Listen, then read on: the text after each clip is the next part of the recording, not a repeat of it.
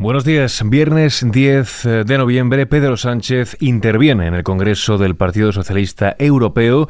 Tras su pacto con Junts, continúan los incidentes en Ferraz y la yihad islámica dice estar preparada para liberar a dos rehenes israelíes por razones humanitarias. XFM Noticias con Jorge Quiroga. Pedro Sánchez llega este viernes a Málaga para participar en el Congreso del Partido Socialista Europeo. Allí el máximo responsable del PSOE ejercerá de anfitrión tras haber pactado su investidura con Junts.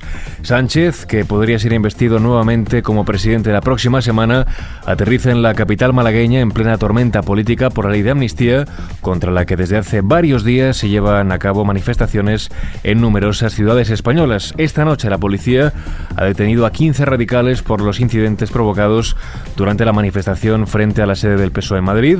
La concentración ha terminado con ataques de los ultras a los agentes y con cargas de los antidisturbios. La manifestación ha sido la más numerosa de las celebradas hasta ahora, con unos 8.000 asistentes, según la delegación del Gobierno en Madrid. En el día de ayer se selló un pacto que ha levantado una enorme crítica por parte de la oposición, fiscales y jueces. La ley de amnistía para los implicados en el proceso admite casos de lawfare, una expresión que hace referencia al uso abusivo de la justicia con fines políticos. Escuchamos en palabras de la presidenta de la Asociación Profesional de la Magistratura, María Jesús Barco, qué implicaciones tiene el conocido como lawfare. Es gravísimo lo que hoy hemos leído. Afecta a una serie de ámbitos que no tienen encaje constitucional de ninguna forma. Pero lo que nos ha llamado la atención es precisamente el apartado que se refiere a la ley de amnistía, donde habla del lawfare, que esto ya es, mire, esto es ponernos a los jueces a la misma altura de los delincuentes. Decir que los jueces de este país han prevaricado, decir que la sala segunda ha prevaricado, que la investigación que está llevando a cabo eh, la Audiencia Nacional, el Juzgado Central de Instrucción, está prevaricando, que el Tribunal Superior de Justicia de Cataluña ha prevaricado, y que todos los jueces de este país que han tenido que ver causas relacionadas con el procés, todos los jueces de este país que han tenido que ver causas relacionadas con los delitos cometidos por independentistas, separatistas, resulta que han sido los jueces ahora los que han delinquido, porque de eso se habla en el lawfare. ¿Qué es eso lo que significa el lawfare?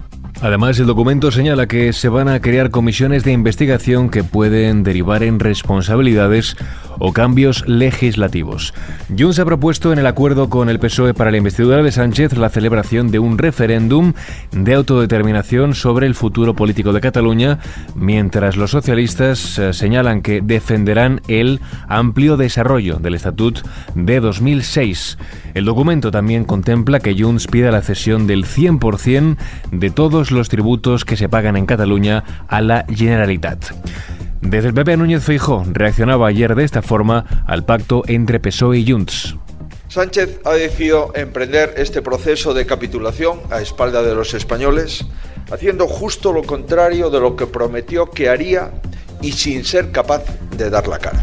Por su parte, Sumar llama a un gran acuerdo para recoger la amnistía en el Congreso. Escuchamos ahora a su portavoz, Marta Lois. Primer paso importante que va a significar también una victoria de la democracia española. Y por parte del PSOE también hubo reacciones. Su portavoz, Pilar Alegría, contestaba directamente a las palabras de Núñez Feijo. Hoy escuchamos con absoluto estupor y preocupación las palabras del señor Feijo, que ha capitulado ante los ultras de dentro y de fuera de su partido. Y le exigimos que respete el resultado electoral, que respete al Parlamento y que cumpla con la Constitución. Con los votos de Junts y los ya confirmados de Sumar, Esquerra, Bildu y Benega, Sánchez cuenta ya con 173 apoyos y solo está a la espera de cerrar un pacto con el PNV que le permita superar la mayoría absoluta en el Congreso de los Diputados. Por otro lado, la policía investiga el ataque a Vidal Cuadras. Los agentes siguen tras la pista de lo ocurrido al expresidente del PP de Cataluña y también fundador de Vox, que fue ayer tiroteado muy cerca de su domicilio en la calle Núñez de Balboa de Madrid. Vidal Cuadras se encuentra estable, sin riesgo vital y con una doble fractura mandibular, según la información del Hospital Gregorio Marañón. El propio Vidal Cuadras ha señalado al régimen de Irán como responsable del atentado por su relación con los opositores. Al margen de este asunto, dos de los principales líderes de Hamas en el extranjero llegan a Egipto. Se espera que las autoridades del Cairo y Qatar sigan mediando para lograr un posible alto el fuego temporal con Israel en Gaza a cambio de la liberación de rehenes cautivos en el enclave. Y precisamente la yihad islámica dice estar preparada para liberar a dos rehenes por razones humanitarias. El grupo armado palestino se abre a liberar a una mujer de 77 años y a un menor de 13. Ambos fueron secuestrados el pasado día 7 de octubre, según informa el diario Times of Israel. En el vídeo acusan al primer ministro israelí Benjamin Netanyahu de ser responsable de la actual situación. Y terminamos este podcast con la previsión del tiempo para hoy. Este viernes se esperan cielos nubosos y chubascos en el norte y noroeste de la península. Se extenderán también hacia el sudeste y de forma más débil a la meseta norte, Alto Ebro y Pirineos. En cuanto a las temperaturas, las mínimas irán en aumento en Canarias, noroeste y sudeste peninsular y bajan en el centro y sudoeste.